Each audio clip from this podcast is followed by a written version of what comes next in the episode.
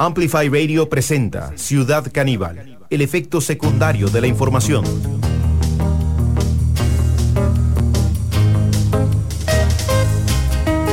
Bueno, bienvenidas y bienvenidos a este encuentro con la actualidad, por favor. Lunes 26 de febrero, una del mediodía en punto y ya deseando que llegue el viernes. ¿Qué semana? ¿Qué semana, por favor? Hoy a la mañana estuvo en la comisión que eh, está investigando la contratación eh, de que se ha hecho con los fondos del Banco Centroamericano de Integración Económica. Estuvo la, la ministra de la Presidencia, Natalia Díaz. Qué rara esa pista, por favor. ¿No le estamos como robando el mandado a alguien con esa, con esa pista sonando? Por favor, o sea. Gracias. Eh, decíamos, estuvo la ministra de la Presidencia, Natalia Díaz, en la comisión. Hoy tenemos eh, un informe especial. De hecho, eh, vamos a hablar un poco de lo que ocurrió aquí, pero atención, porque esto pasó a la mañana, pero a la tarde, a partir de las 3 de la tarde, apenas termine el programa, porque los diputados están esperando que termine Ciudad Caníbal para empezar con la discusión sobre el informe que tiene la o que emitió la comisión que investiga el financiamiento de los partidos políticos en la última campaña electoral, un informe que además tiene en este momento a todas las fracciones reunidas en la Asamblea Legislativa. En este momento están discutiendo a ver qué es lo que van a decir hoy a partir de las 3 de la tarde y por eso aquí en Ciudad Caníbal también te vamos a hacer un recuento de cómo empezó. ¿Se acuerdan cómo empezaba esto de la investigación? Bueno, hoy por hoy eh, eh, los financistas del Partido Progreso Social Democrático se quedaron sin cobrar más de mil millones de colones. Pero recordemos cómo comenzaban a desfilar algunas de las personas que eh, participaron en la comisión de investigación. A ver, ¿con Porque quién? la a- Constitución Política en su artículo Ah, mire, número sí. 9, en el número 25, eh, nos permite... ¿Se acuerdan del empresario de los turrones? Y reunirnos libremente. Y eso es lo que ustedes hicieron. Y no es de sabido eso. La Artículo diputada 25, Ada la- Acuña le preguntaba en aquel momento al señor Soto sobre eh, la participación que habían tenido en las reuniones de aquel grupo de estudio que se había catalogado como tal, pero que luego empezó a recibir financiamiento de ciertas personas, de, las, em- de empresarios y empresarias que eh, pusieron de um, platas interesantes, ¿no? Escuchemos eh, cómo la diputada Ada Acuña decía que esto de reunirse a charlar sobre el futuro de una nación es una cuestión que incluso está amparada en la Constitución a través del artículo 27. Pero miren lo que sale La después. Constitución Política, los habitantes de la República tienen derecho a asociarse para fines lícitos. 21 del 7 del 2021. Pago de 50% de banderas. Era un grupo de pensamiento. ¿Para qué necesitaban banderas? ¿Se Estamos necesitan hablando banderas en un grupo de pensamiento? del Eh, fideicomiso. como un grupo de pensamiento. Obviamente después desencadenó en un movimiento político, no tengo ninguna No, duda de eso. no se necesitaba banderas para el grupo de pensamiento. Usted me dijo que ustedes pusieron hasta, en total se recogieron 149 mil dólares. Y hace un rato dijo que era un grupo de amigos para comprar frescos para que don Rodrigo no donara los tamales. ¿Usted cree que 140 mil, 149 mil dólares se usa nada más para comprar frescos o tamales? ¿Qué Para- tipo de frescos toman Para ustedes? serle franco, me sorprendió mucho cuando vi el nivel de contribuciones que estaban haciendo los otros miembros y, y, eh, porque por ahí oí que había sido una contribución grande y yo dije, pucha, estos, sí, es- estos eh, de- tienen mucha Se más fue de las capacidad manos. económica. Sí, sí, claro, yo no podía poner más, más de lo que puse. Es, es- sí, yo entiendo. Y, no, y, y que dicha que no puso más, porque si no sería peor el problema. Vean, 27 del 7 del 2021, gira de campaña. En el grupo de pensamiento estaba proyectado que hicieran giras de campaña. ¿Qué campaña? No, no me consta nada de eso, no me puedo referir a eso. 4 del 8 del 2021, ¿Se acuerdan de gira cómo Pacífico a Manuel Morales? Díaz.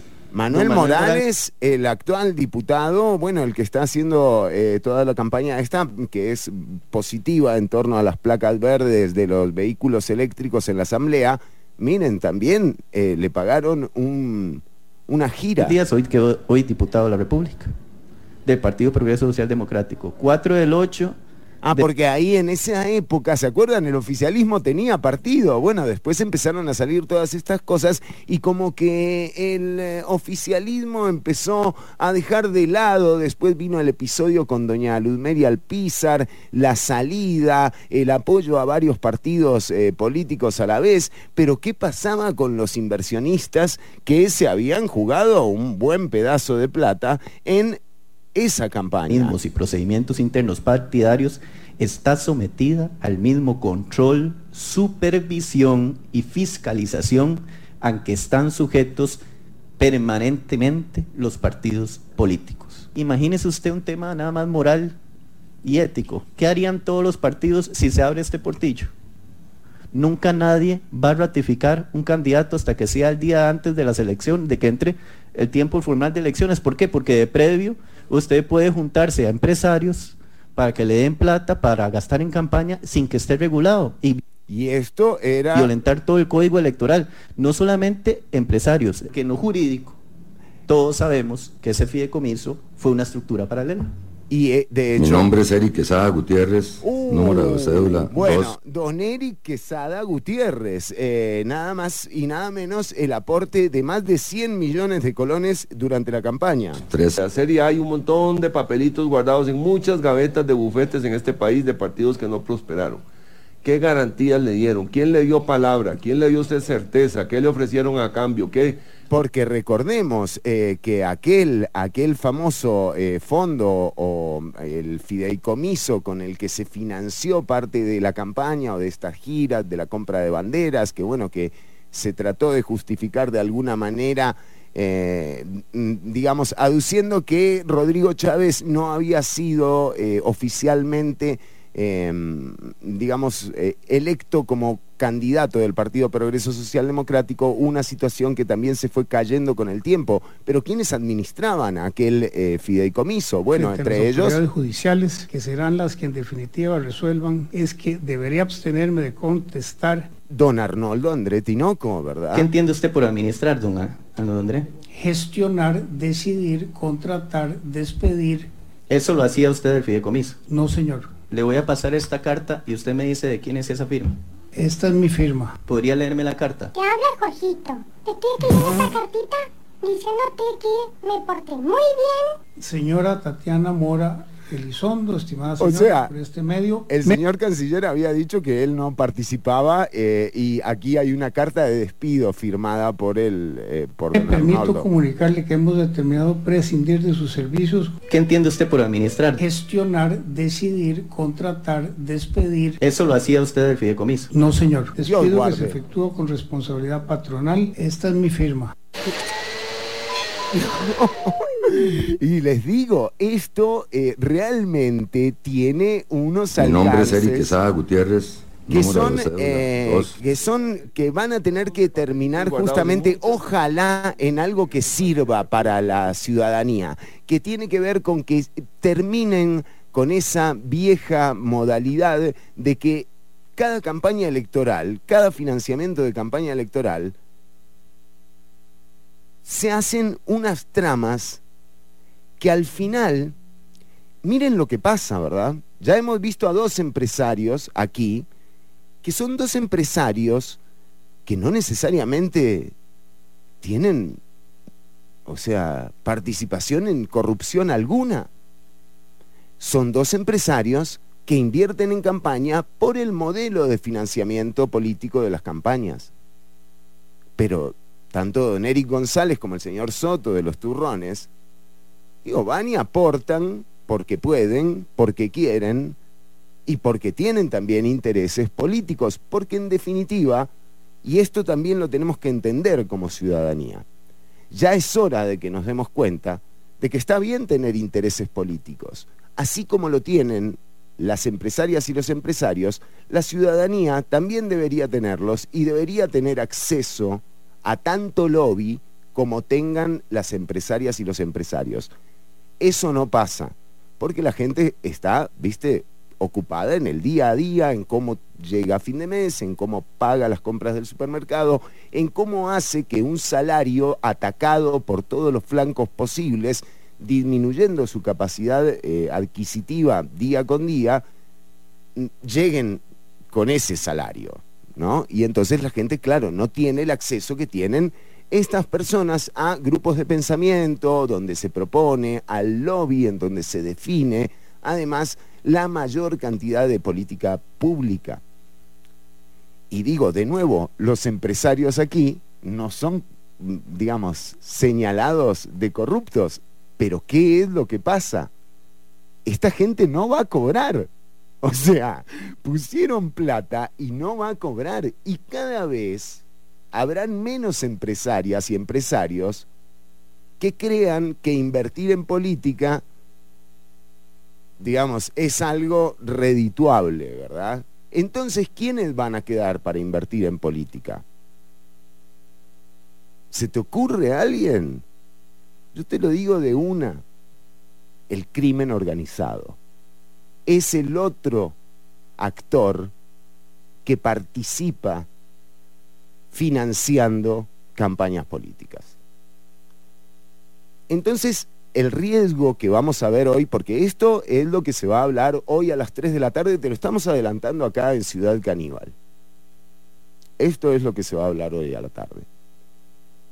Pero muy probablemente se va a dejar de lado este gran daño que le hacen a la democracia, que es excluir a quien ha confiado en la política, que es el sector em, empresarial, en buena hora ha confiado porque ha salido bastante beneficiado de la política pública, al contrario de la ciudadanía, digamos, en general, ¿no?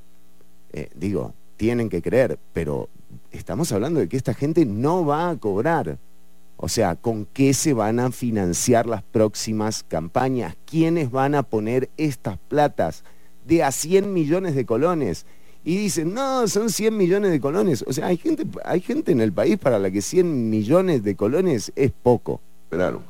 ¿Qué garantías le dieron? ¿Quién le dio palabra? ¿Quién le dio usted certeza? ¿Qué le ofrecieron a cambio? ¿Qué, ¿Cómo fue el tema? ¿Cómo lleva un empresario con rodaje como usted a una inversión de 100 millones de colones, que no es poco, ¿verdad? A invertir en un negocio como esto. ¿Dónde estuvo el kit? ¿Dónde estuvo el punto potente que lo convenció usted a invertir? El kit estuvo en, que me dijeron que eran que la deuda política cada diputado generaba 300 millones de colones y yo comencé con los bonos 400, que tenía que sacar dos diputados para que yo pudiera recuperar mi dinero. Eso fue como un, gambling, ¿verdad? Yo no soy, yo soy empresario, yo no soy gambling, pero me, los abogados y la gente que sabe de política me dijeron, sí, sí, dos diputados, el partido los va a sacar porque... ¿A quién le ha cobrado usted ese dinero que no se le ha pagado hasta el momento? A nadie todavía. A nadie y no se lo va a cobrar a nadie, don Eric. O sea, esos 100 millones, échele tierra, don Eric. Así de sencillo. ¿Por qué? Porque el Partido Progreso Social Democrático y la campaña de don Rodrigo Chávez tiene todas estas nebulosas, tiene estas nebulosas. Que he mandado son todo lo que el tribunal me ha pedido, todo se lo he mandado y, hasta el momento la última vez fue hace un mes y medio que me pidieron los últimos papeles que me han pedido y de ahí no me han llamado ni me pagan ni... ¿Usted no ha llamado a Stefan Brune para pedirle que, le, que lo saque la embarcada en que lo metió? En su momento lo va a llamar también. ¿No lo ha llamado hasta el momento? No, lo ha llamado. Casi un año y medio después y no lo ha llamado para cobrarle los 100 millones de colones. Porque yo oigo noticias y dicen que están en investigación. Bueno, yo te digo que el teléfono de Stefan Brunner hoy debe estar sonando con don Eric González, porque recordemos, el vicepresidente de la República era quien manejaba la campaña y entonces no puedo ir a, cobrarlo, pero alguien me los tiene que pagar, ¿verdad? Se vengan aquí a, rasgarse las vestidas. Pero alguien me los tiene que pagar. ¿Se acuerdan de otro de los colaboradores que además eh, agarró un tinte en este momento? Eh, en medio de espionaje, en medio de misión imposible, faltaba, no sé, eh, Tom Cruise, pero... Continúen el uso de la palabra, diputado Nicolás Alvarado. Gracias, Presidenta.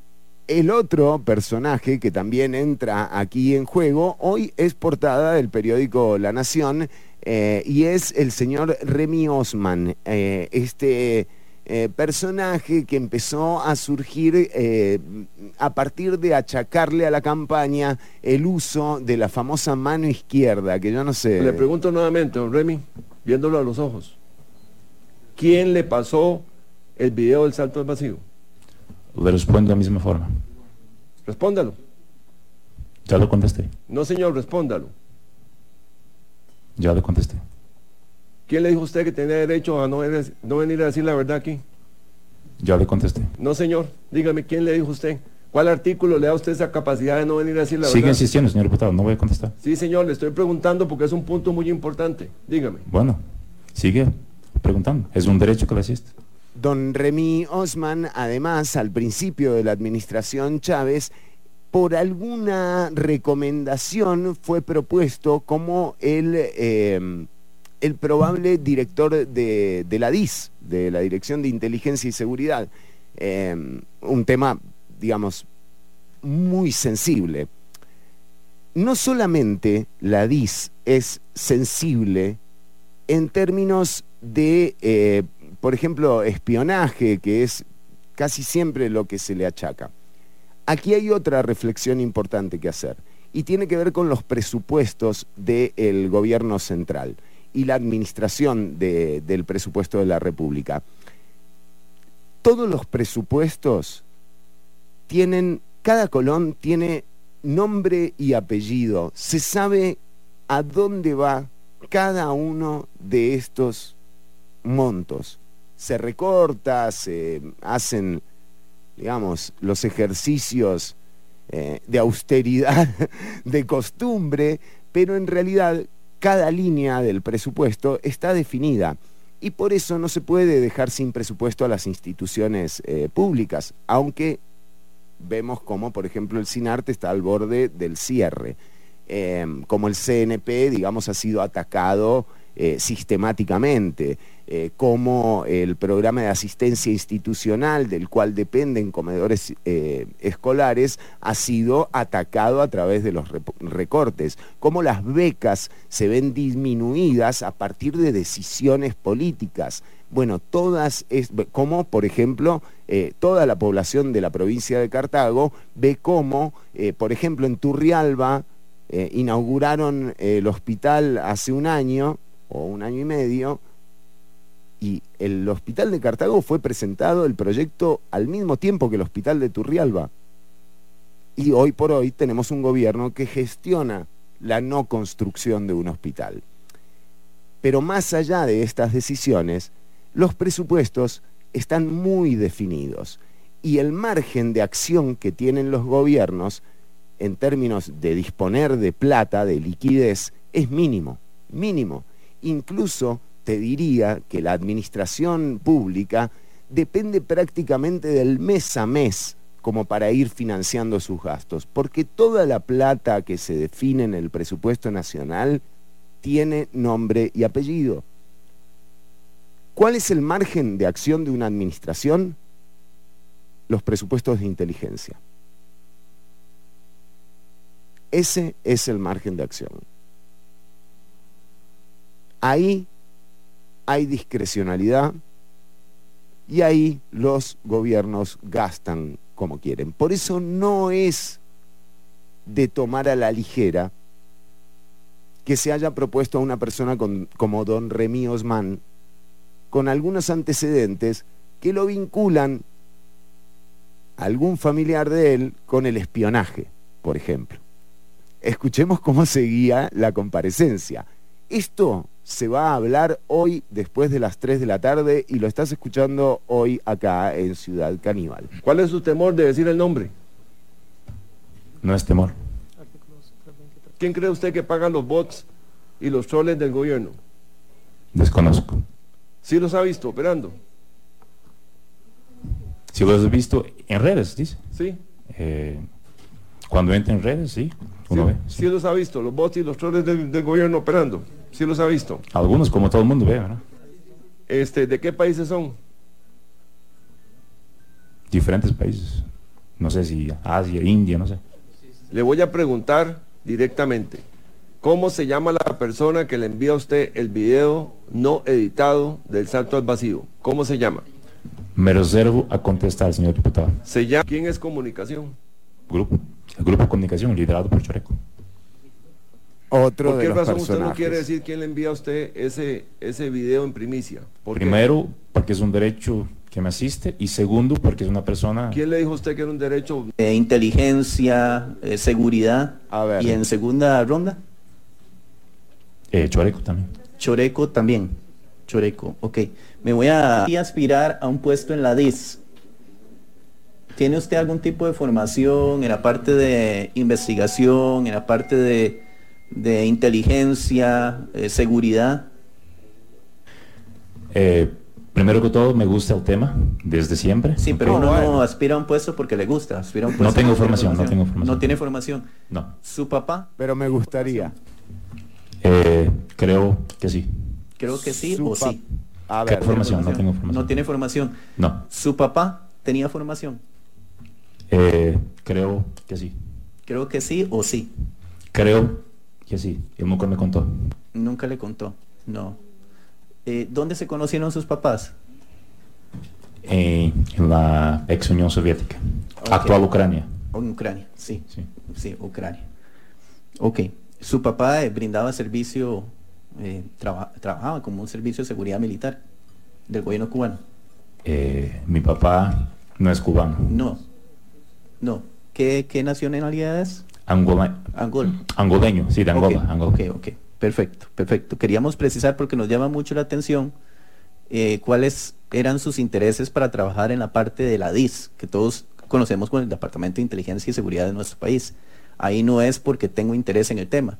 ¿Qué aportes podía dar usted en la DIS si no tenía formación? A mi criterio, muchos. Muchos, ¿como cuáles?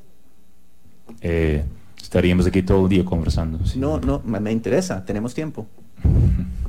Tenemos tiempo. ¿sí? ¿Qué, po- ¿Qué iba a hacer usted en la DIS? ¿Qué puede hacer en la DIS?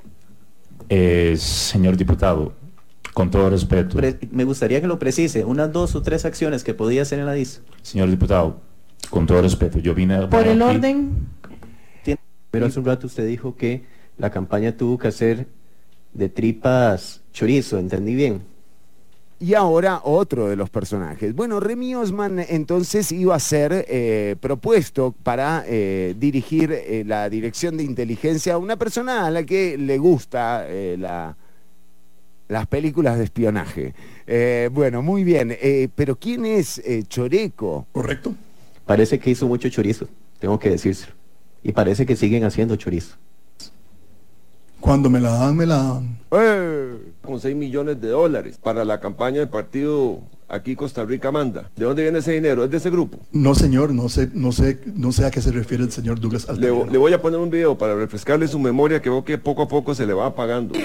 Una de las frases eh, del año de Ciudad Caníbal, la compilamos el año pasado, creo que fue la, la frase ganadora, la famosa frase de la masa testicular, para que de nuevo entendamos qué es lo que se va a discutir eh, hoy. Porque a veces eh, damos por sobreentendido algunas, algunas cosas y realmente sí hay un interés, por ejemplo, en- en- el nudo político, en la arena política, eh, sí hay un interés de señalar culpables, de eh, poner, digamos, a responder frente a un tribunal eh, sobre cuáles fueron las acciones, qué se hizo con las platas y demás. Pero en todo esto, siempre el interés de las personas creo que debería ser cómo hacemos para que no se repita.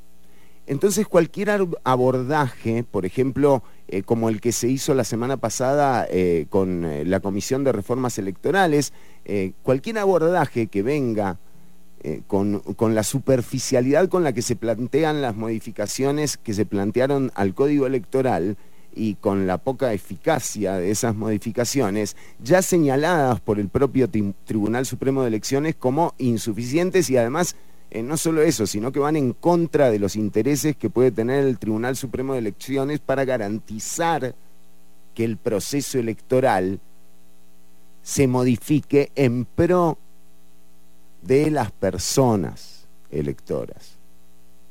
y no de ayudar a ver de dónde saca la plata esta gente, porque de nuevo el recurso empresarial para campaña política se les está agotando.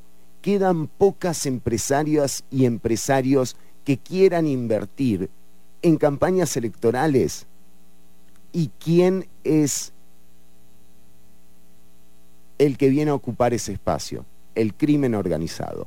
Escuchemos qué decía Choreco en comisión de financiamiento. Y don Federico Cruz dijo, no, ese partido no va y lo Ah, bueno, cuando andaban buscando partido, ¿verdad? todo guardado. Porque esa es una manada de mafiosos narcotraficantes. Y lo dijo él. Y ahora, si tiene, perdónenme, señores, si tiene la masa testicular, que sostenga lo que dijo. Porque ahora los vi ahí. Si tiene la masa testicular. Bien. Y, el, y haciendo todas las cosas que están haciendo. Ya empezaron. Ya empezaron a brincar. Todos son narcos, todos son narcos corruptos. Esto es magia, ¿verdad? Pero veo que está muy desconectado el tema de la comunicación. Ahí don Douglas dice que usted contaba con recursos del narco, ¿verdad? Y usted ni siquiera ha metido las uñas para desdecir eso, ni acusarlo penalmente. Su honor, me imagino que vale, y tuvo que haberse defendido de alguna manera. ¿Por qué no lo ha acusado penalmente? ¿Por qué no, no le respondió por lo menos con una manifestación pública? Y esa es otra de las acciones que también hay que tomar en cuenta cuando uno valora una administración si hay interés en transparentar o si hay interés en ocultar. Por ejemplo, si a una persona le dicen que recibe plata del narcotráfico, si no hay interés de transparentar, se puede interpretar como que en efecto esa acusación podría ser cierta. Federico. Señor diputado, yo me he encontrado muy, muy, muy ocupado en montones de labores. Ahora hablamos de sus labores. Yo básicamente en los últimos dos años me he dedicado a hacer consultorías políticas eh, fuera de Costa Rica.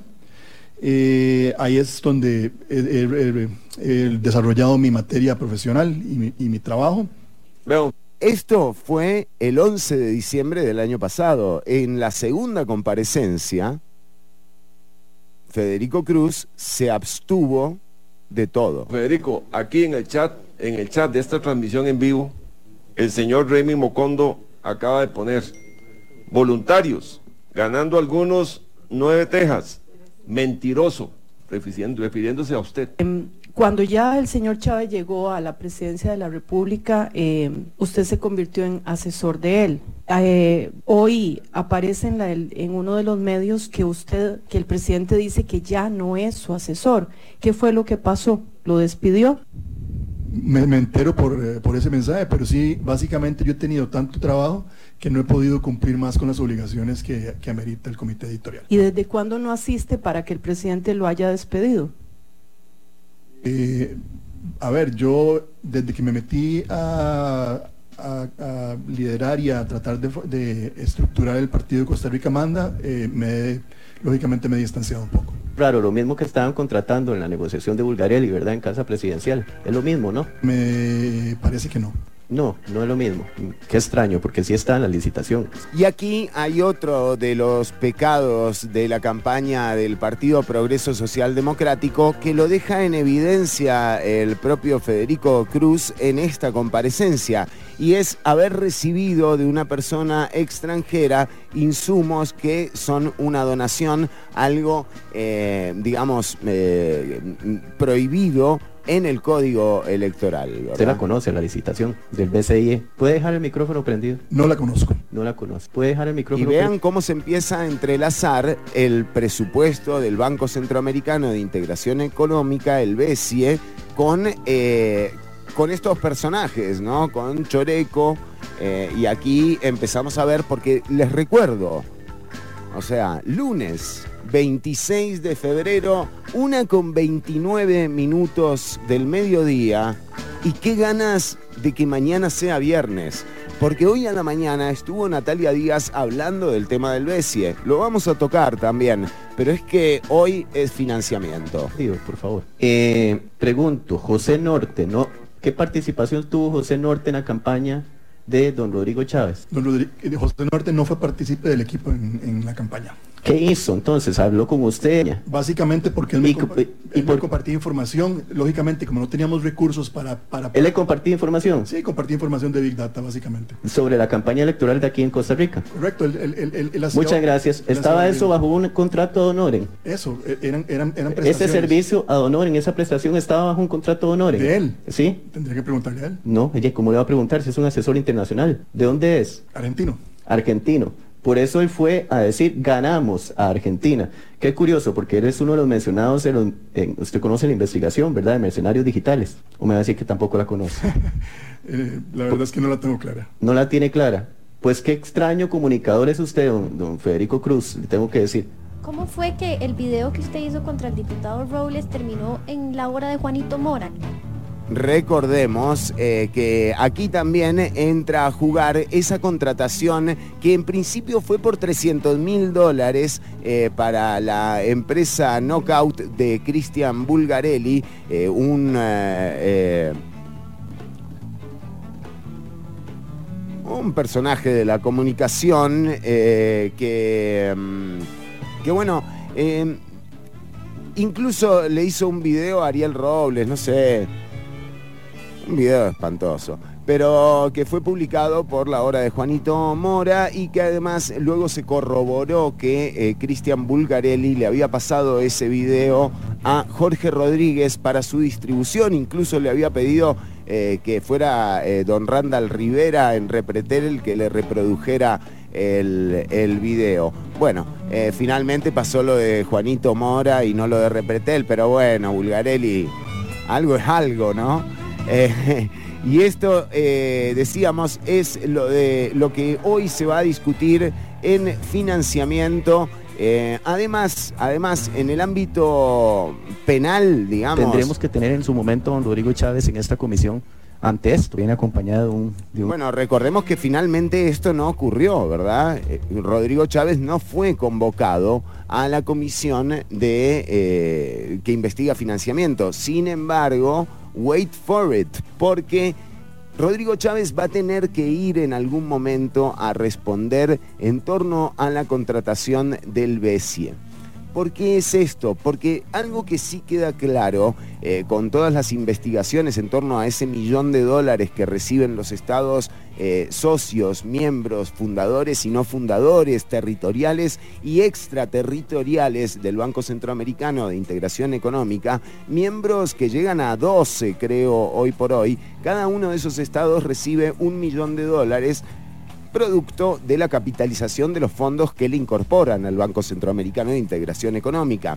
Pero el exceso de discrecionalidad con el que el banco entrega este millón de dólares ha sido un problema para o sea, estos fondos se dan desde el 2006-2007. El primer escándalo que hubo fue en la administración Arias Sánchez, cuando el ministro de la presidencia en aquel entonces, Rodrigo Arias, contrató entrenadores de perros Beagles, eh, un mensajero. Bueno, había unas facturas realmente rarísimas en torno al gasto de eh, este millón de dólares. Eh, ahí empezaron las discusiones en torno a si este monto es, digamos, tiene carácter de fondo público o si es nada más una donación internacional, porque son fondos no reembolsables. Entonces, el tema del BESIE y el tema del financiamiento se entrelazan y se vinculan porque parte de los trabajos que se hicieron en campaña ahora intentan ser remunerados a través de fondos públicos. Y esto es una barbaridad si se llega a comprobar que es así. Una barbaridad. De nuevo, no porque con un millón de dólares se arregle nada. Eh, de hecho, eh, de nuevo, los gobiernos tienen muy, poco, muy poca liquidez de la cual disponen. O sea, no está mal que un gobierno disponga de un millón de dólares. Ahora, estas tramas, ¿no? En donde se subestima la inteligencia de la gente y además la capacidad del Estado de regular y fiscalizar estos fondos porque de nuevo hay una gran diferencia entre fondo público y fondos privados, una gran diferencia. Por eso no se puede culpar a los empresarios y las empresarias que pusieron plata para el fideicomiso de Costa Rica Próspera o Atatrost, eh, porque, digamos, eh, en definitiva... Eh, no se los puede juzgar con la misma vara. Choreco, por ejemplo, tiene un rol en donde él no es funcionario público, así que ojo, y hoy por hoy vemos cómo desde el Banco Centroamericano de Integración Económica, eh, presidido, eh, o sea, donde el representante de Costa Rica es Erwin Macís, manda una nota prácticamente tirándole la culpa en los hombros a eh, Bulgarelli por, dice el informe del banco, un comportamiento fraudulento en el manejo de estos fondos. Pero de nuevo, se señalarán culpables, se verá qué es lo que tienen que responder frente a la justicia, pero ¿cómo logramos que esa discrecionalidad que eh, el Banco Centroamericano de Integración Económica le da a ese millón de dólares eh, no termine siendo un problema? O sea, cada vez que lo recibe eh, un gobierno que, bueno, que tiene prácticas eh, realmente eh, dudosas. No, abogado con, muchísima experiencia y yo sé muy bien.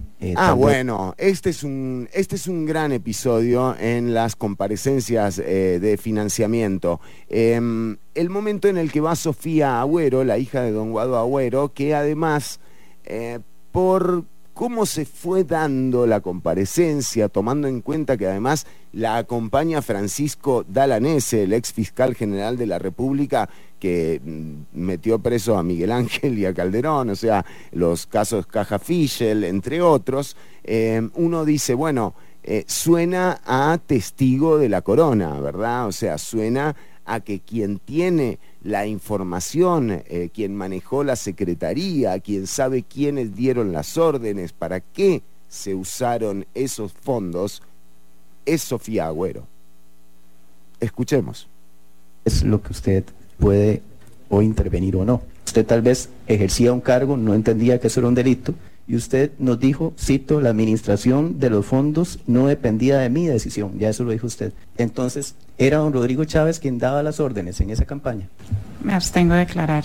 Señor no, estaba don Rodrigo Chávez dentro de la gestión. Vea, aquí Sofía, Katia y esta gente la está vendiendo. Voy a ponerle un audio. Eh, muchas gracias a todos y a Sofía, a los tres caballeros y a Sofía. Eh, tengo una buena noticia que eh, le compartí a Carlos eh, Vázquez hoy. la Andegrin, que también es parte del fideicomiso Atatrost.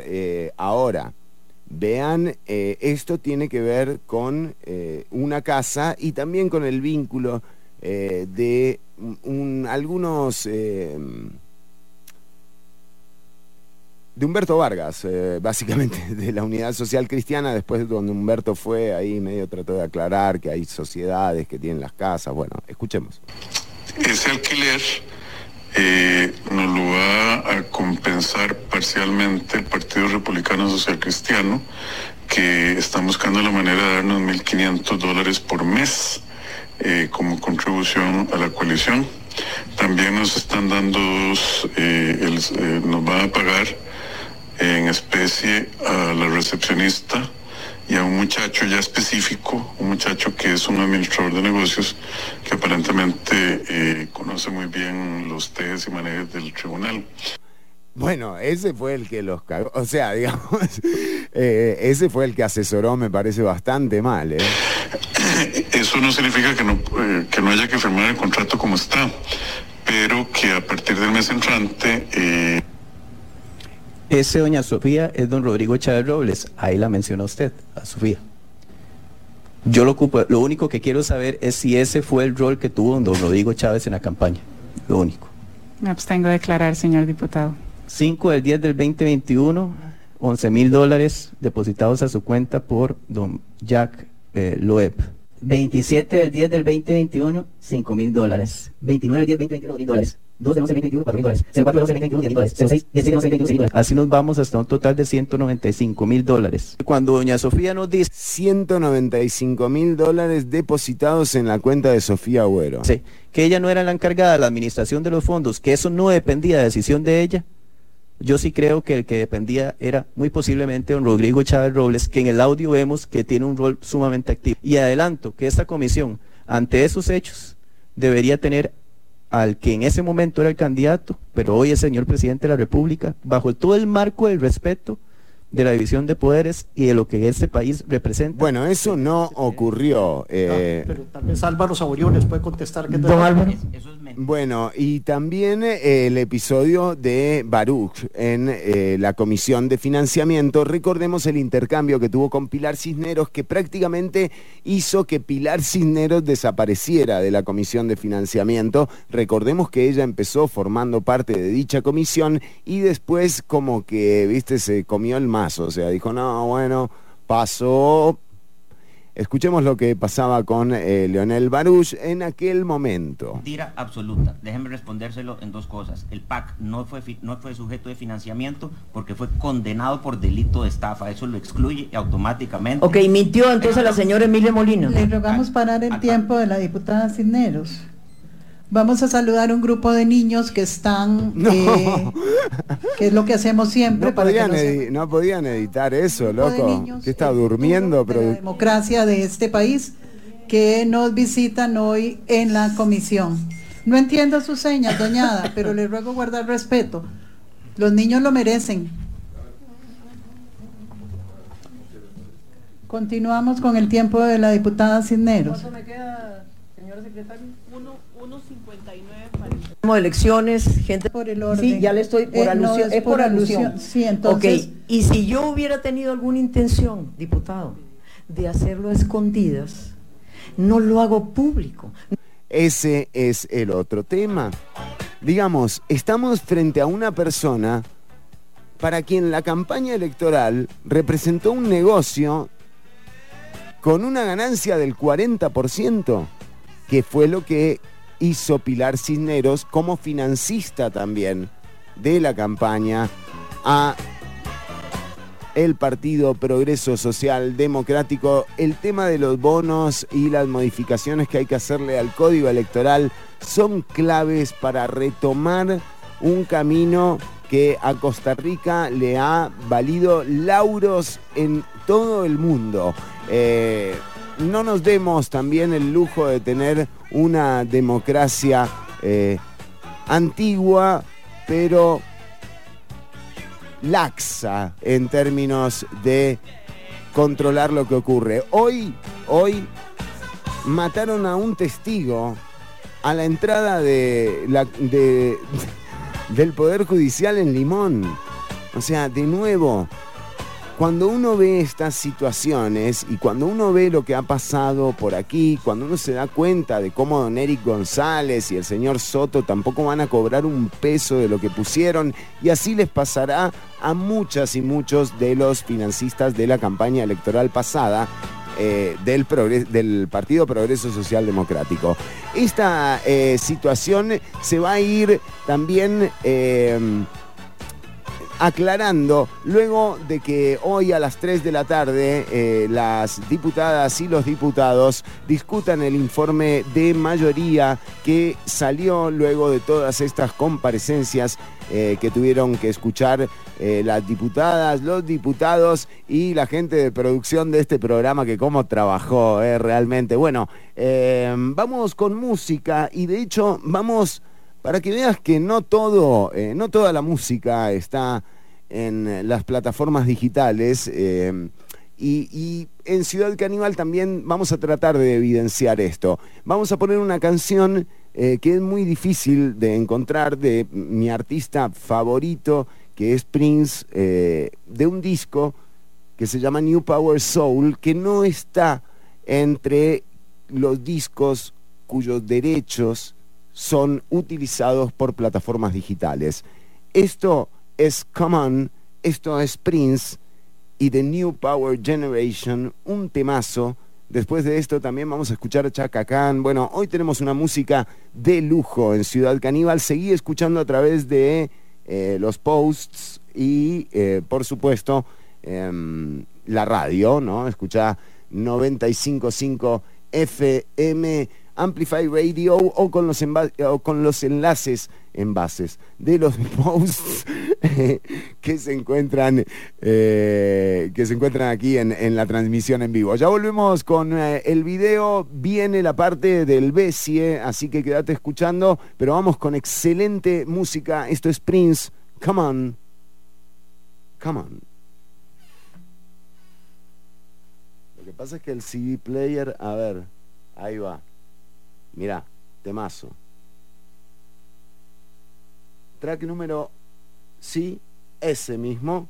Vamos a escuchar eh, The New Power Soul. Esto es Prince.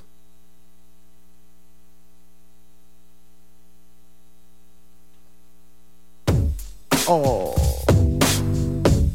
Tarda, pero vale la pena.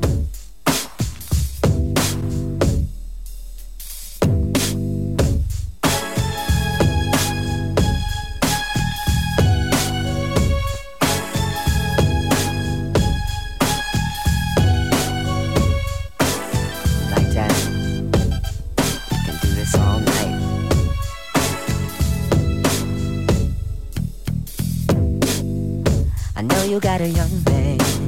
You don't care about me. He's darker than quicksand. He's taller than a tree. But what you need is some real loving. Instead of young ass fools. I got the butter for your muffin. Just need the keys to the room. Come on, babe. Come on, shake it now. Come on, babe. Come on, shake it now. Come on, shake it now. Come on, baby. Come on, shake it now. We could freeze in London. You could hear me sing. And if you wanna make love, then you got to wear my ring.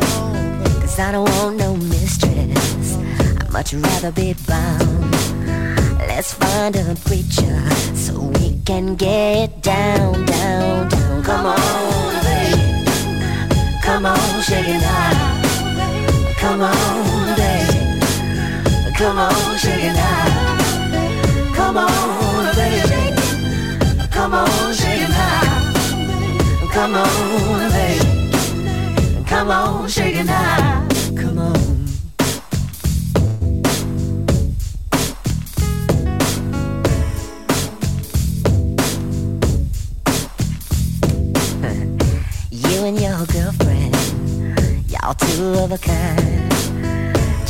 These knuckleheads, three and four at a time.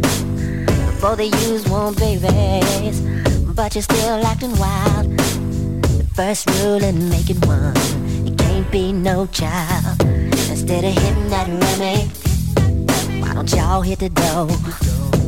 I book us on a red eye, we'll be good to go. And if every life has got a reason, you can be mine.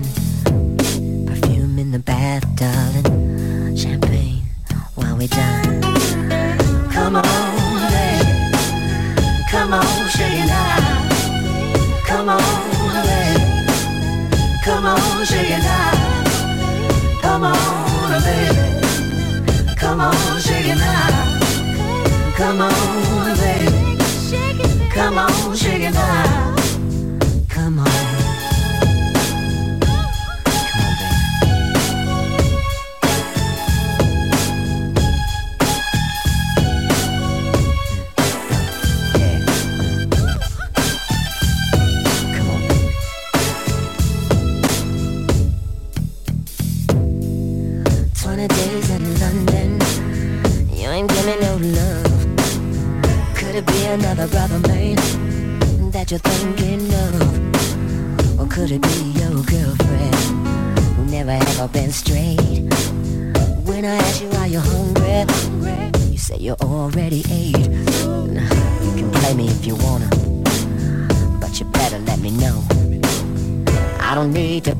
good licks if I ain't gonna be no show.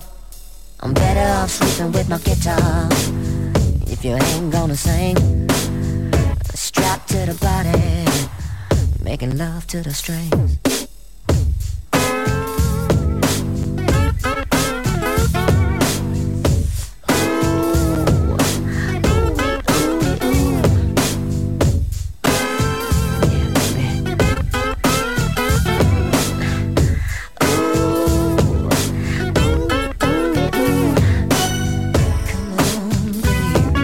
Efectos secundarios de la información. Ciudad Caníbal.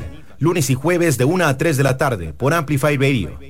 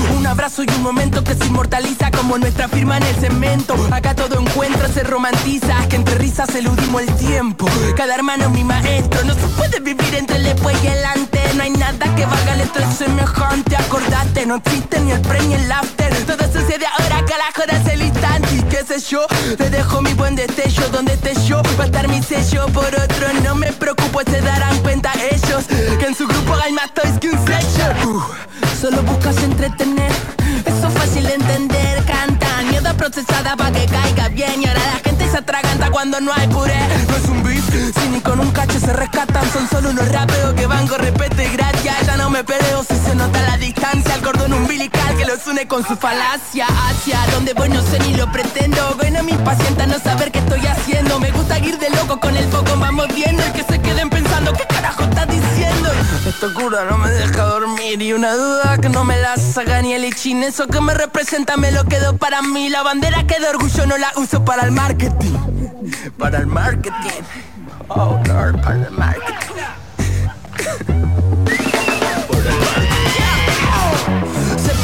Receta, sino que está No te salve una pirueta, ni esa de arrancar los pétalos. Ni besar el crucifijo, ni esa jarra de alcohol. Todos somos hijos del auto boicot. ¿Cómo seduciste? Bien que pones el rostro. Aprendimos a coger y no a dejarnos conmover por otro. Ya nos conocemos todo un poco. Si el mundo es un pañuelo que está lleno de moco Puedes poner el lomo, pero hasta el toro se cansa. Con palabrería ya no alcanza. Todo lo prometido no llena el vacío de una panza. Que chanza, no le sale bien ni cuando tranza. La gente no solo quiere pan, guacho.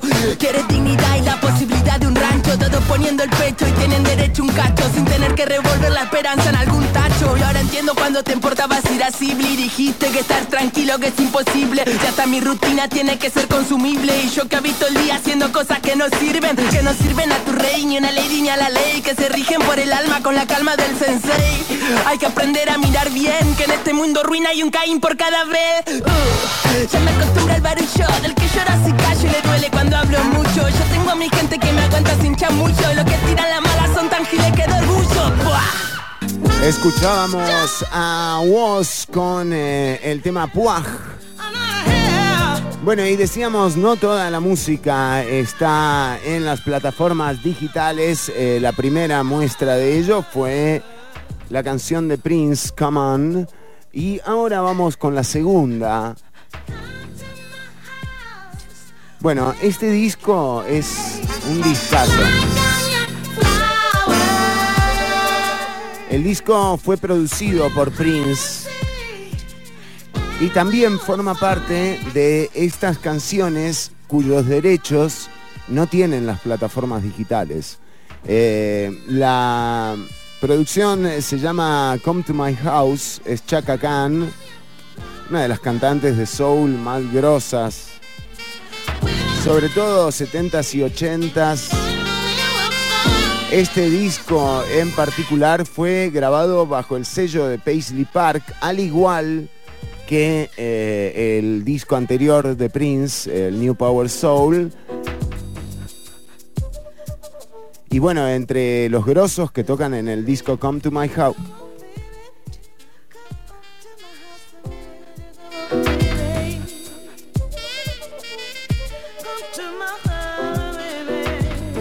Decía, antes de irme, entre los grosos que tocaron en este disco están eh, Larry Graham, por ejemplo. Eh, bueno, pero vamos a escuchar algo del disco de Chaka Khan. Te recomiendo que por supuesto te pases a las transmisiones de audio, porque eh, lo que viene ahora es un temazo. Bueno, y todo el disco, de nuevo, todo el disco es un discazo. Fue grabado en Paisley Park, en el estudio de Prince, en el año 1998, eh, bajo el sello MPG Records. Vamos a escuchar Spoon, Chaka Khan. No. A ver. Ahí va. Spoon.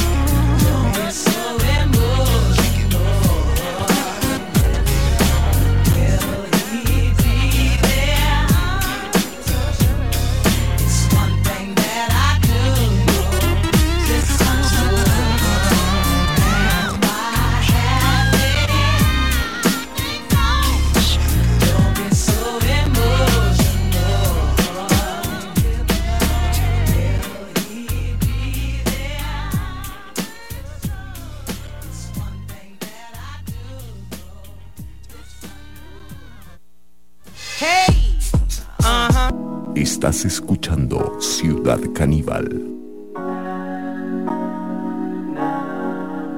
La calle quema hasta que arde, apúrate nena, estamos tarde, ahogamos la pena con un Jagger, te pago la cena, voy a buscarte, tengo su pussy de amuleto, le muestro mi music, un secreto, y se me mata por ser el mejor, me llevo conmigo algunos pa'l cajón, a mis amigos les pido perdón, me la mandé vestido para el show, quiero estar solo, shari unos blow, están dolido porque yo tengo la sauce. Soy rapero, lloran como un sauce Puta, ¿dónde estás? Yo solo quiero ir a buscarte Estamos fucked up Vendemos todo como un outlet Puta, ¿dónde estás? Ah, ah, ah Yo tengo la sauce Soy rapero, lloran como un sauce Puta, ¿dónde estás? Solo quiero ir a buscarte Estamos fucked up tenemos todo como un hable, puta, ¿dónde está? Ah, ah, ah, ah, ah.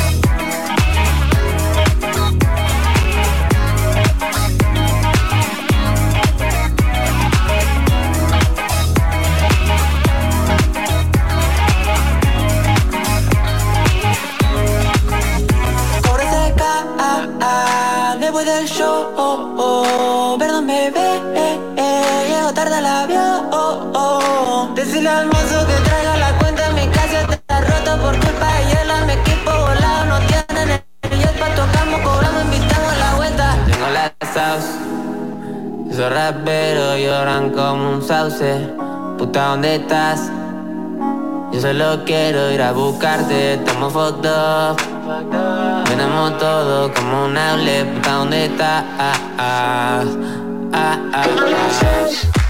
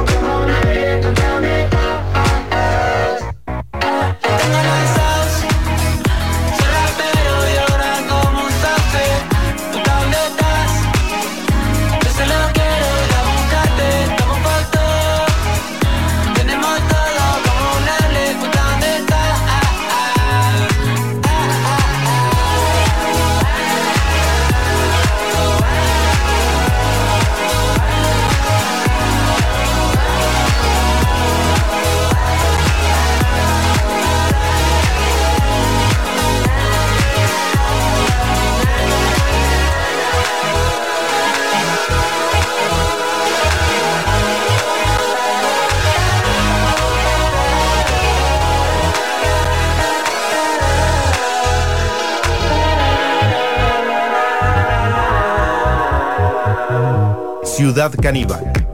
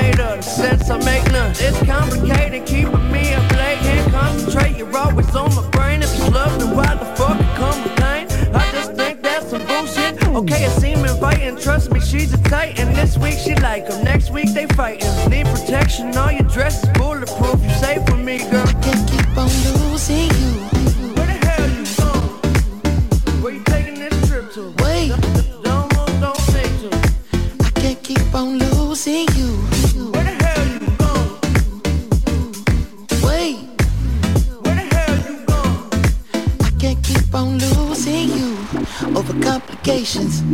Gone too soon. Wait, we was just hanging. I can't seem to hold on to. Dang, the people that know me best, the key that I won't forget. Too soon, I can't keep on losing. Can't keep losing you. Can't keep.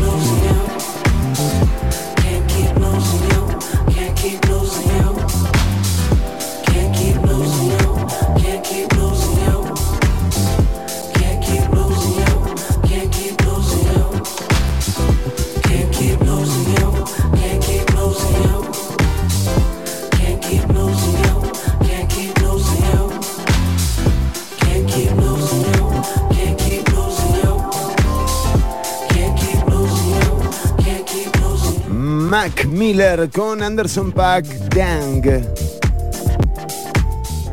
Bueno, eh, seguimos avanzando con la información. Ya habíamos eh, hablado de lo que ocurrió. Bueno, hoy se discutirá en eh, el plenario legislativo a partir de las 3 de la tarde el informe de mayoría surgido de la investigación que desarrolló la comisión que investiga justamente el financiamiento de partidos políticos. Sin embargo, es- eso vendría a cerrar un poco el episodio de esa investigación eh, que derivó además, bueno, ya hemos capitulado, ¿no? En términos eh, judiciales, hay investigaciones eh, que, bueno, que muy probablemente terminen con algunas de estas personas que ya vimos eh, desfilar por la comisión, eh, desfilando frente a un tribunal de la República. Eh, por otro lado, lo que sí ocupa el lugar ahora de la investigación y el foco al menos del ojo público, donde está puesto ahora, es en la comisión que investiga el SINART. Bueno, el SINART, lo que está pasando en el SINART, no hay otra que no sea que Fernando Sandí presente la renuncia ya.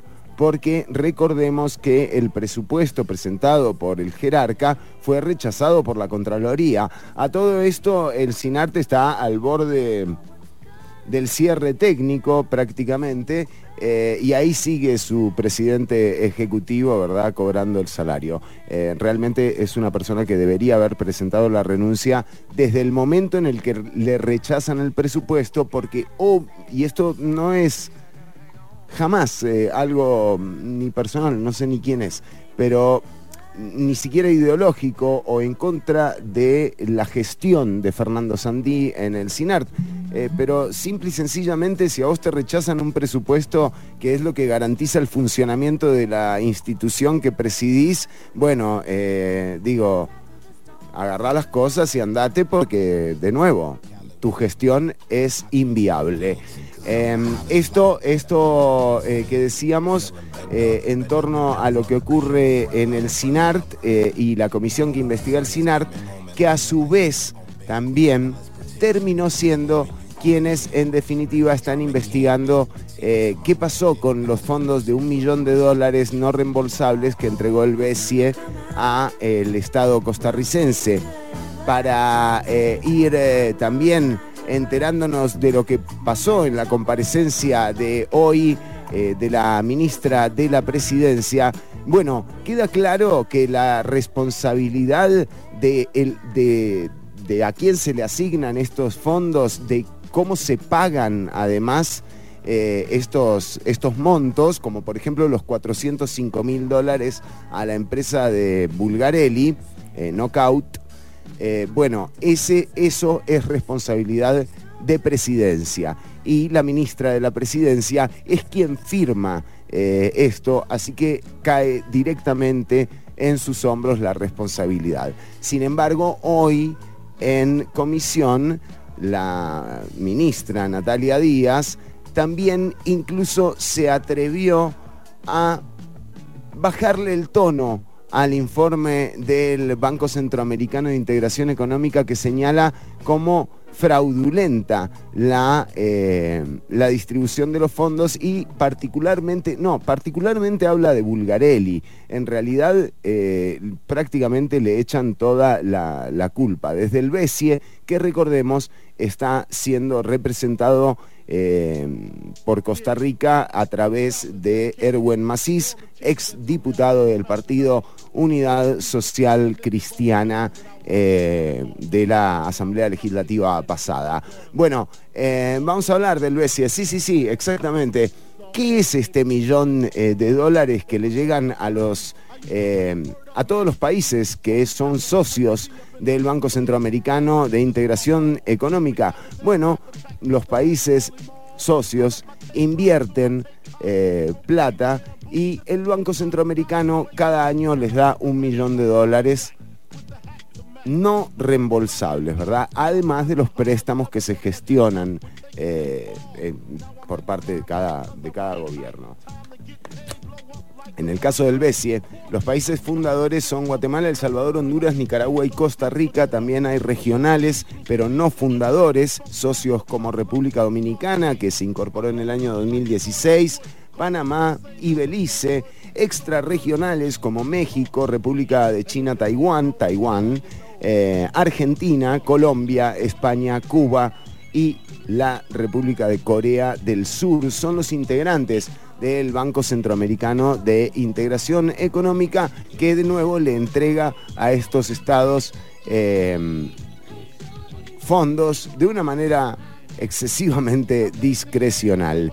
Eh, vamos a escuchar lo que ocurría hoy con la comparecencia de Natalia Díaz en la comisión que investiga las contrataciones hechas por el SINART y sobre todo estos, eh, este millón de dólares distribuido de una manera eh, como mínimo, digamos, sospechosamente arbitraria.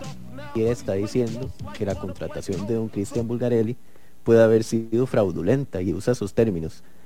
Para mí son términos fuertes, para usted lo son, señora ministra. Yo no puedo opinar sobre una investigación que en este momento se está haciendo. Usted sabe que está en la fiscalía.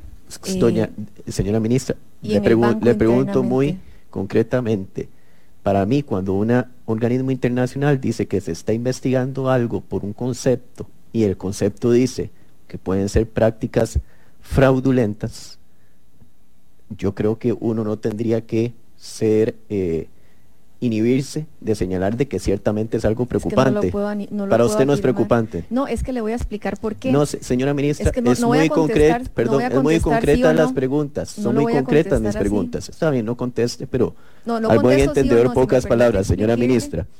Continúo. La contratación de don Cristian Bulgarelli fue de octubre del 2022 a mayo del 2023, según lo entendí. Sí. Eh, esto se comunica el 2023, digamos, se hace- diciembre del 2023 se hace de conocimiento público por todo lo que salió en diferentes medios de comunicación. sea, y ahí la usted se clave dio de cuenta todo esto- de que había pasado algo. De que los, Es que ya se cobró esa plata, ¿verdad? O sea, los términos de referencia los había hecho Cristian. Ok. Usted los términos de referencias del contrato de la licitación que ganó Cristian Bulgarelli los hizo Cristian Bulgarelli. Bueno, o sea, de nuevo, digamos, son situaciones eh, muy obvias a veces, ¿no? por un hecho que esos términos de referencia sí los hizo Cristian, Es lo según que, lo que salen en señalaron. los medios según lo que señalan, pero eso habrá que ver si Eh, es así. Se encargaron de trabajar en eso don Armando, que era de la dirección, En aquel momento y doña Patricia, don Armando, ¿de quién es subalterno?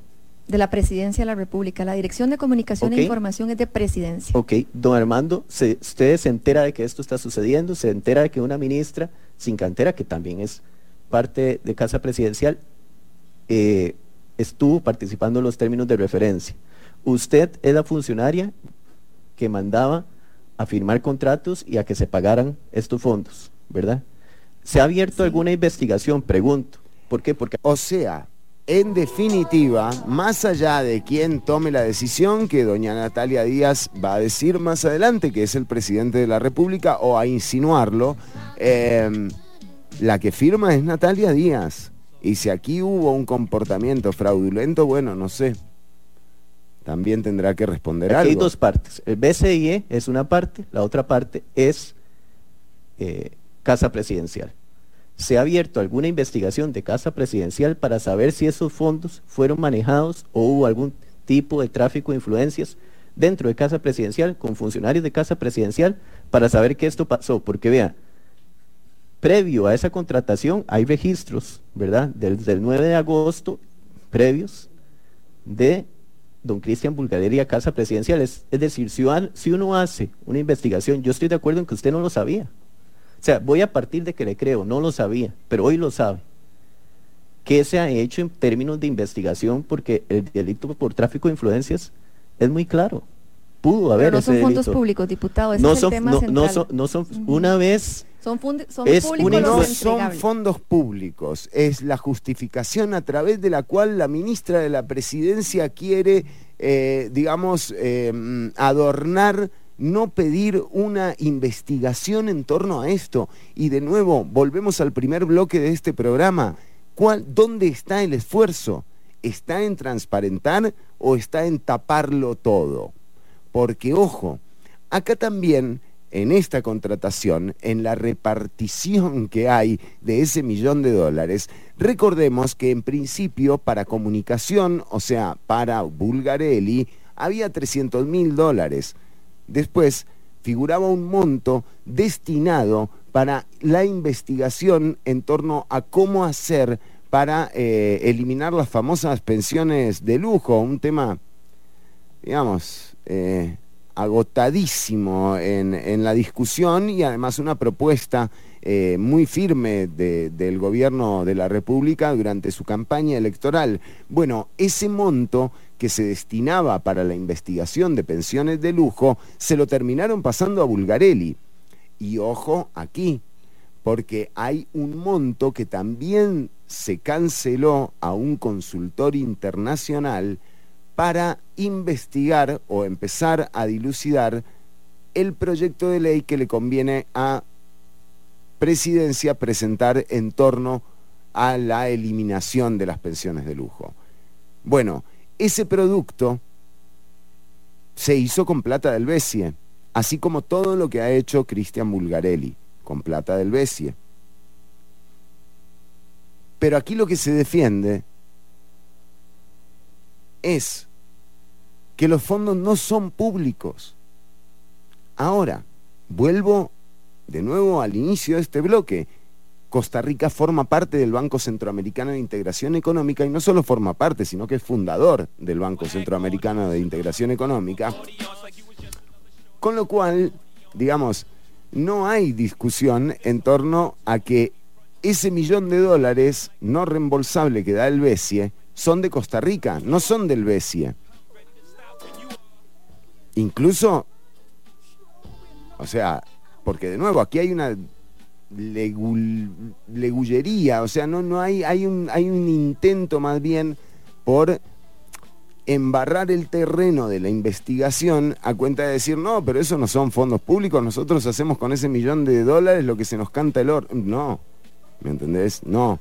Entonces, si aquí hubo un tráfico de influencias y los cariñitos y el audio, o sea, y todo lo que se ha eh, investigado, por ejemplo, a partir de los audios de la presidencia, más la comparecencia de eh, la ex ministra de Comunicación, bueno, si no hay interés a lo interno de investigar, quiere decir que hay interés en encubrir. No se sabe qué, o al menos eso es lo que aparenta.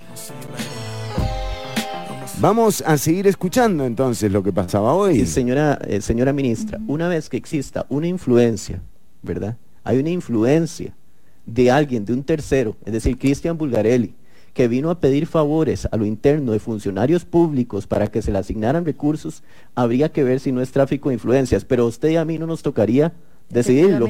¿Sabe qué sí nos tocaría a los funcionarios públicos? De hecho, eh, lo que va a decir don Ariel es, es un deber. Si vos ves una irregularidad como funcionaria o funcionario público, tenés que denunciar. Pedir que se investigue, eso es lo que yo le estoy preguntando. ¿Se ha Sí, investigado es eso? que no son fondos públicos para Señora que proceda la ministra, investigación señora interna. ministra, No, no- no son fondos Señora públicos, ministra, diputado. entonces, Los entregables son públicos señora y se ministra, le pregunto nuevamente, le pregunto nuevamente, aquí ni usted ni yo deberíamos jugar decir qué son, qué no son, si la fiscalía le correspondería hacer eso, ¿no? Lo Es que, que yo pregunto de la es, Procuraduría y la señora ministra, señora ministra, es la fiscalía la que denunciaría. Y eso está en proceso. Entonces, usted no van a denunciar nada desde Casa Presidencial que tenga que ver con Cristian Bulgarelli bajo su lógica e interpretación. Los fondos no son públicos, diputado. Ok, usted no lo van a denunciar, eso es lo que, eso es lo que usted Yo me le está contesto diciendo. que no son públicos los fondos. Ok, entonces no ustedes voy no, a lo van a contestar lo que investigar. usted quiere que me no, que le no, no, no, yo le no. estoy contestando yo- lo que procede. Señora ministra, no es lo que Ariel quiere. Es Los que, fondos es que yo no creo que el pueblo de Costa Rica, La legislación ante interna no le una... aplica a los fondos que Señora no son ministra, si usted me permite hablar con todo gusto, le digo, yo no le estoy pidiendo que me conteste a mí. Es que es evidente, digamos, que lo mínimo que uno haría como funcionario público es decir, don, esto que pasó aquí son estos funcionarios los responsables y habría que investigarlos, los ofrece uno ante la fiscalía para ver qué fue lo que pasó. Finalmente podrán decir la fiscalía, mira, no, aquí no hubo ningún error. Lo que me sorprende al día de hoy es la resistencia, la resistencia Gracias, para señor investigar algo. Muchas gracias. Diputado. Y cuando hay resistencia por investigar algo... Contraloría General de la República Bueno, sobre- quiero destacar además en la comisión, a diferencia de la comisión de financiamiento eh, en la que no participó, eh, aquí en esta comisión están participando de manera activa eh, y de manera, aparte, eh, muy interesante, tiene intervenciones que siempre eh, dan con algo que renueva de alguna forma la investigación, es la diputada Andrea Álvarez. Eh, realmente ha tenido un desempeño eh, notable, de la ¿no? publicidad de los fondos. Voy a leer textual. En línea con lo anterior, se deriva que los... Entonces, ¿son públicos o no son públicos ese millón de dólares? O sea, usted, querida amiga que nos está escuchando, ¿es, ¿es de Costa Rica o no es de Costa Rica? recursos provenientes de... Esto es lo que define la Contraloría General de la República. publicidad de los fondos. Voy a leer textual. En línea con lo anterior, se deriva que los recursos provenientes de cooperación no reembolsable otorgada por un organismo internacional como el BESIE, ya sean en especie o en efectivo, adquieren la condición de fondos públicos en el momento en que pasan a ser propiedad del Estado costarricense. Esto es, en el momento en que el Estado los recibe o se apropia de ellos. Me parece importante que queden actas. Gracias. Bueno, Gracias, esto y era lo que ocurría hoy, pero ¿cómo empezó la película del Sí, Bessie? señor, estábamos en una reunión con don Rodrigo Chávez y con Jorge Rodríguez, y estaba yo, estaba Cristian, y eh, don Rodrigo le pregunta, eh, ¿cómo está Choreco? Y yo, "Ve, bien, ¿verdad? Y dice, no, no pregunté bien, este, eh, pero dentro de, la, dentro de esto del BCIE va a estar Choreco. Él insistía en ayudar, de hecho hizo el libro de marca anterior, y etcétera. Y yo le dije, pero Federico, ¿quién te está pagando? Nosotros no te hemos pagado, ni tenemos para de dónde pagar. Nosotros teníamos 40 millones de presupuesto nada más. Y me dice, dámelos. Le digo, no te los puedo dar. Eso no es el sector privado. Pues me dice, ah, la puta, perdonando la expresión, con razón este país está como está. Un ministerio de comunicación paralelo, porque estaba Jorge Rodríguez siempre ahí, estaba Federico Cruz siempre ahí, estaba Pilar Cisneros siempre ahí. De hecho, tengo que aclarar que mi relación con Rodrigo Chávez fue muy tensa, prácticamente desde la semana 1 y Jorge Rodríguez siempre fue el intermediario. Eh, Estoy mencionada en algún momento, se menciona una reunión que yo tuve con la presidenta de la Junta de Protección Social. ¿Se acuerdan que esto tenía que ver con eh, la el redireccionamiento de la pauta estatal a través de la Agencia de Publicidad del Sistema Nacional de Radio y Televisión, SINART? Una figura que eh, a pesar de que la vemos en este momento manipulada de una manera, digamos, bastante burda, eh, es una figura que... mm, que vale la pena afinar eh, realmente, porque sí tiene sentido que, la, que la pauta estatal, que además es un... es, es parte de la garantía de generar pluralidad de, de voces, porque, o sea, eh, es mentira eh, hablar solamente de pluralidad si no le asignas presupuesto, ¿verdad? Eh, pasa como con todo, eh, digamos, no va a haber muchas voces diferentes opinando en la medida en la que no tengan presupuesto para salir al aire y ni hablar de los espacios. Pero de nuevo, la pauta estatal es un tema que está bien analizar, pero no manipular de esta, de esta forma. En esta ocasión, la ex ministra de Comunicación denunciaba eh, sobre las presiones en torno a la figura de la presidenta ejecutiva de la Junta de Protección Social, eh, doña Esmeralda Britton.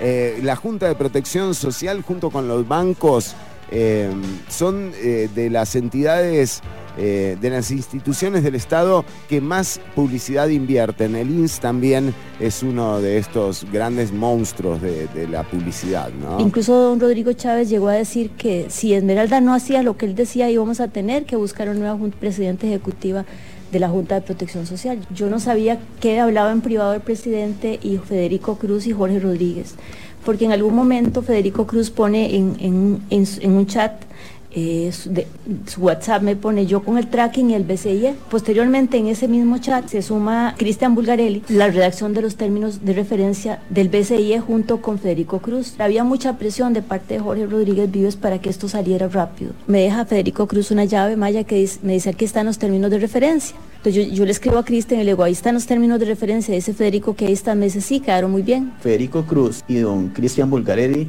trabajaron en el diseño de este contrato, de este términos de referencia que fueron utilizados para la contratación en el BCIE. Había un compromiso previo de don Cristian Bulgarelli para contratar a don Federico Cruz con los fondos del BCI. ¿Estoy entendiendo bien? Sí, señor. Bajo la venia y el impulso del señor presidente. Sí, señor. Debo aclarar que jamás me postulé al cargo. Increíble. Eh, bueno, a su vez también este gobierno eh, peca de novato, no solo en lo que hemos, eh, en, en estas cuestiones que ya hemos detallado, ¿verdad? Eh, los errores en la redacción, el desaprovechamiento de las sesiones extraordinarias, eh, como si fueran, viste, o sea, descartables realmente, eh, son momentos claves eh, para, para la administración pública y este gobierno desde el Ejecutivo ha menospreciado también su oportunidad de gestionar proyectos de ley, como por ejemplo los de seguridad, que es una agenda a la que renunció en pleno proceso de extraordinarias, como lo que ocurrió también con jornadas eh, 4-3. Son momentos que realmente eh, debería haber aprovechado el gobierno. Pero en este caso eh, puntual, vemos eh, a la ex ministra mm, realmente, digamos, yo no la siento como una persona a la que me gustaría contratar. No tengo ni- tampoco tengo ningún conocimiento, pero realmente se ve que a la ministra también le faltaba calle a la hora de asumir ese ministerio, ¿no? Y esto es notable, les pasó con, eh, con, eh, con esta señora y les pasó con la señora del PANI también. O sea, realmente gente que uno ve que, eh, digamos, su desenvolvimiento no les dio, ¿no es cierto?, para el tema de administración pública. Digo, pueden ser excelentes funcionarias, excelente comunicadora, excelente trabajadora social o lo que sea la señora Fuscaldo, excelente persona también, eh, pero eh, en términos de rendimiento, bueno, hasta ahí nomás, ¿viste? Y pasaron fatal. Pero eh, hay una clave aquí y es la persona que redacta los términos del contrato es la misma que se lo gana. Wow. ¿Saben cuál era el cariñito que pedía el presidente de la República? Como buena práctica, quien redacta los términos de una licitación no debe ser el concursante y ganador de la misma. Estamos escuchando al representante de, al ex representante de Costa Rica frente al Banco Centroamericano de Integración Económica, aclarando que la per- bueno, lo que ustedes acaban de escuchar, ¿qué carajo voy a andar repitiendo? Eso solo huele a pudredumbre. Eh, sobre la transparencia, eh, yo le digo que, o sea, me duele decir, es una organización que el día de hoy es opaca, que debe actualizar su normativa interna. Él habla del Banco Centroamericano de Integración Económica y de nuevo, aquí está ese tema del exceso de discrecionalidad con la que se dan este millón de dólares. Este millón de dólares se distribuye como por programas, para entenderlo de alguna forma. Correcto, como por temas Por o por capítulos. Correcto. Un tema- Fortalecimiento de la democracia a través de las comunicaciones, Es- que es el, digamos, el que nos concierne aquí hoy. 300 mil dólares para eso. Exactamente. y tal vez pedir un par de, ¿cómo se llama? De, chineos. De chineos, de cariñitos. Después usted me podría especificar cuánto para los otros. Pero sí sé que había un renglón grande relacionado con las pensiones de lujo. Luego había una partida, me parece que alrededor de 200, 200 mil para las mejoras que se iban a hacer en casa presidencial. ¿Saben cuál era el cariñito? Quiero aclarar esto solamente para que quede totalmente zanjada la excusa que dio doña Pilar Cisneros hace unos días en el plenario. El, el contrato del BCIE para arreglar los tugurios barracas donde duermen los escoltas del presidente Pues dos partidas diferentes. Sí, señor. Una era de comunicación y otra para los arreglos en casa presidencial. Correcto. Y ven el nivel de, el grado de, tergiversación al que quiere llevar la diputada Cisneros a, la opinión pública. Realmente es, eh, es perverso escuchar a una comunicadora tergiversar la realidad a tal punto de intentar confundir a la gente que de nuevo está tratando de resolver su día a día con algo tan raro como por ejemplo la distribución de un millón de dólares de fondos eh, no reembolsables del Banco Centroamericano de Integración Económica. ¿De qué carajo me estás hablando? ¿Me entendés? O sea, esto no, eh, no hay forma de profundizar eh, sobre esto, porque de nuevo, la cabeza la tenemos en otras cosas. eh, y tratar de confundir con esto por parte de la diputada Cisneros, realmente, eh, nada, eh, es sorprendente. 100%. Y yo lo, le pego en la persona. Esta misma mañana llamé a Cristian Bulgarelli y le pregunté, Cristian, dime una cosa, ¿le pagaste algo a Choreco por este contrato? No, nunca. De hecho, con, con Federico es con quien montamos todo este sistema para que cero información salga del círculo de confianza. ¿Tuvo alguna participación? No, nunca. Es que esta cooperación de un millón de dólares ya se ejecutó en su totalidad. ya se ejecutó en su totalidad. Entonces, eh, nuevamente, no, no hay un interés eh, que no sea el de tratar de ocultar, ¿verdad? No hay denuncias por parte de, eh, del gobierno en torno a investigaciones a lo interno y, por ejemplo, entre otras cosas, la empresa de Bulgarelli ¿Cómo fue que el video que usted hizo contra el diputado Robles terminó en la obra de Juanito Mora? Ajá. Ahí vemos el video que eh, terminó en la hora de... Como un medio afín al gobierno. No, no tengo la menor idea de cómo llegó ese, ese documento ahí. ¿Usted no le pidió ayuda a Jorge Rodríguez? Yo se lo pasé a Jorge Rodríguez. Intrínsecos. El video yo se lo compartí a don Jorge Rodríguez y de hecho yo le sugería a don Jorge Rodríguez que a mí me parecía correcto que lo compartiéramos con, con don Randall en Repretel. Eh, ahora pienso que por dicha no lo hizo, pero, pero yo no lo, yo no publiqué el video. ¿Y ¿Cómo cuál, se- cuál fue la reacción de Jorge Rodríguez ante su video? Porque había sido cosa suya. usted no lo Sí, mencionado. sí, fue cosa mía, sí señora. ¿Y cuál fue la reacción de él? Bueno, ¿les gustó? Sí, sí, les pareció correcto.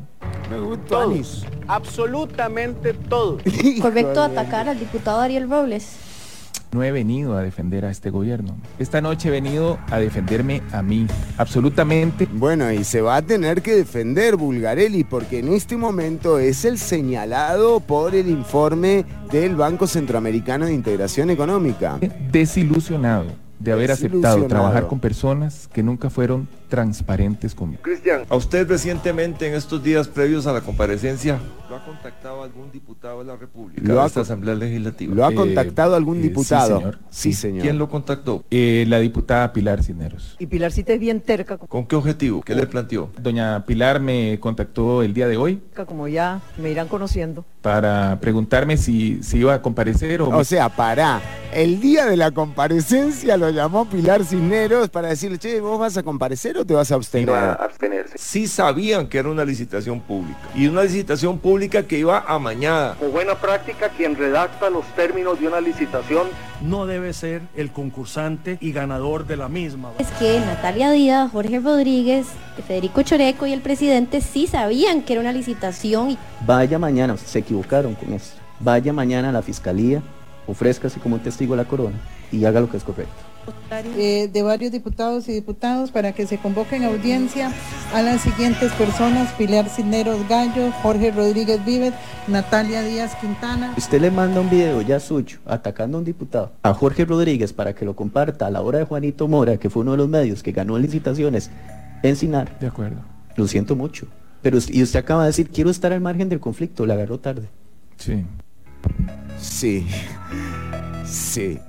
Bueno, era además otro de los datos que bien pone la producción en el, en el video es que ya compareció Jorge Rodríguez en, eh, en la comisión, falta, ya compareció también Natalia Díaz y ahora faltaría que también comparezca en eh, la comisión que investiga las contrataciones del SINAR eh, la, la señora Pilar Cisneros, ¿eh?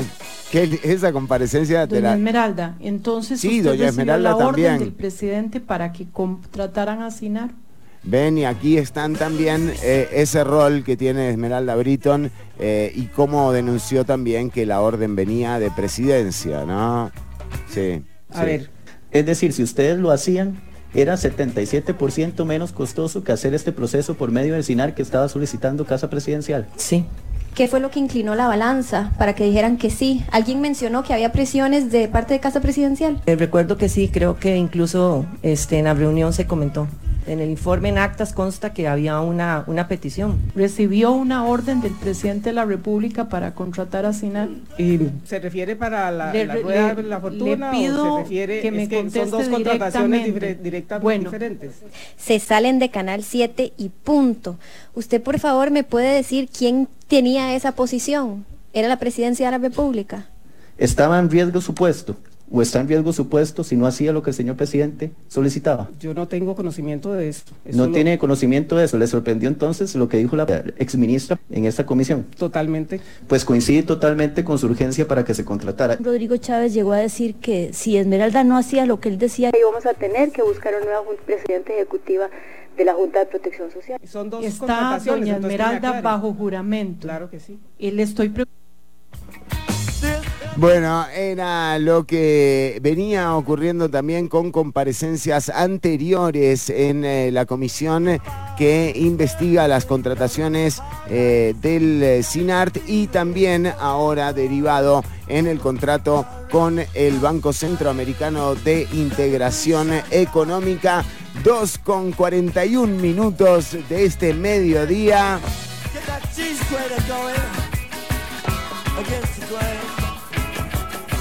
Discute, disiente y pluraliza Ciudad Caníbal en vivo hasta las 3 de la tarde. Seguimos con música en CC. Ya venimos con el cierre del programa.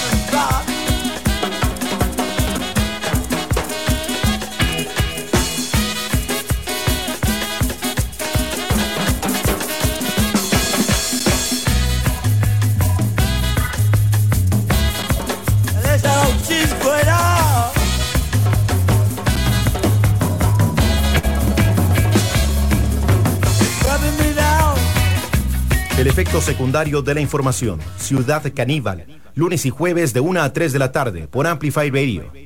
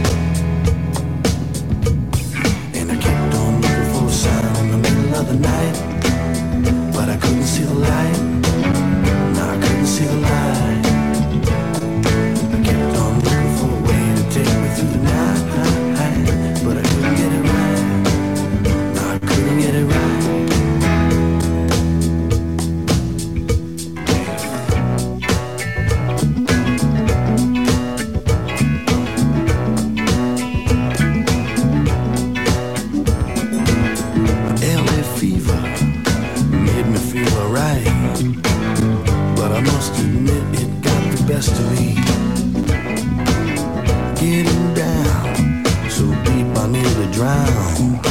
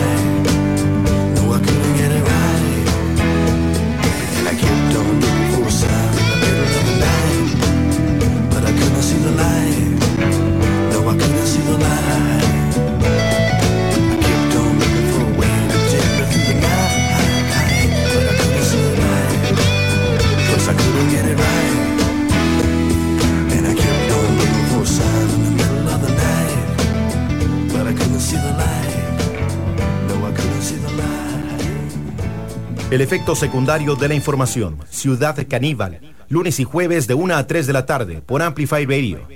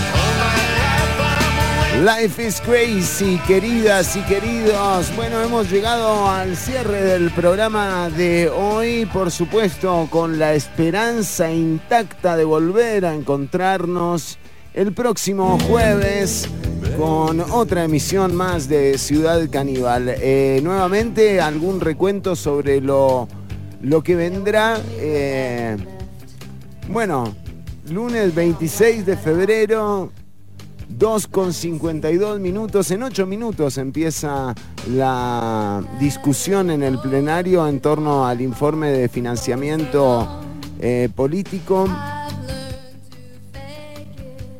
Y, mm, y bueno, eh, nada, un, un evento más eh, en, la política, atendiendo situaciones muy del núcleo político eh, y desatendiendo, eh, por supuesto, eh, todo lo que ocurre con el día, el día a día de las personas. Esa es como quizás la, reflexión triste, pero también recordemos que estas investigaciones, estos informes, también ayudan a aclarar un poco de dónde vienen los tiros, ¿no?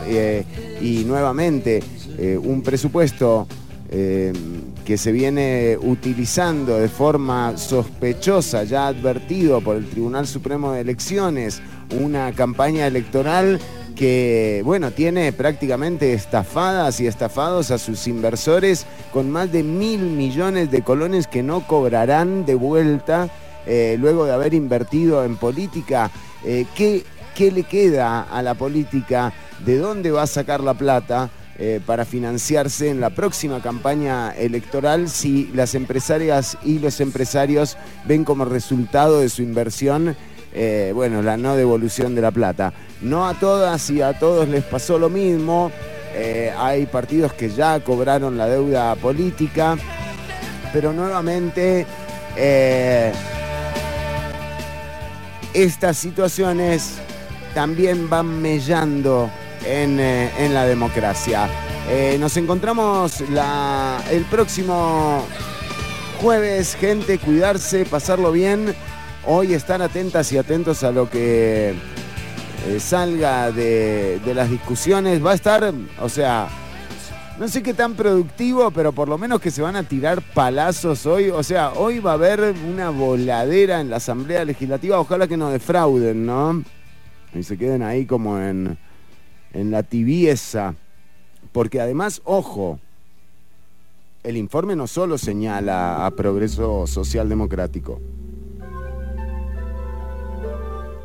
También eh, está el, eh, el salto al vacío, ¿verdad? Ahí hay otro Bulgarelli eh, metido en la producción del salto al vacío. Uno es Cristian y el otro es Giovanni, idénticos. idénticos. Bueno, eh, nada, gente, vamos a... No voy a aceptar la derrota. Bueno. Y lo vemos en las redes sociales. La gente está contenta. Bueno. En los últimos minutos hemos sido notificados por parte de la Fiscalía General de la República. Siempre. Bueno, gente, cuidarse, pasarlo bien eh, y nos encontramos el próximo, el próximo jueves. Hay especies que se han metido a la cama a cobijarse mutuamente y no favor. solo ver para el otro lado, sino a rep, sino a rep. Vean, no me hagan caso. No me hagan caso. Chao, gente, cuidarse, pasarlo bien.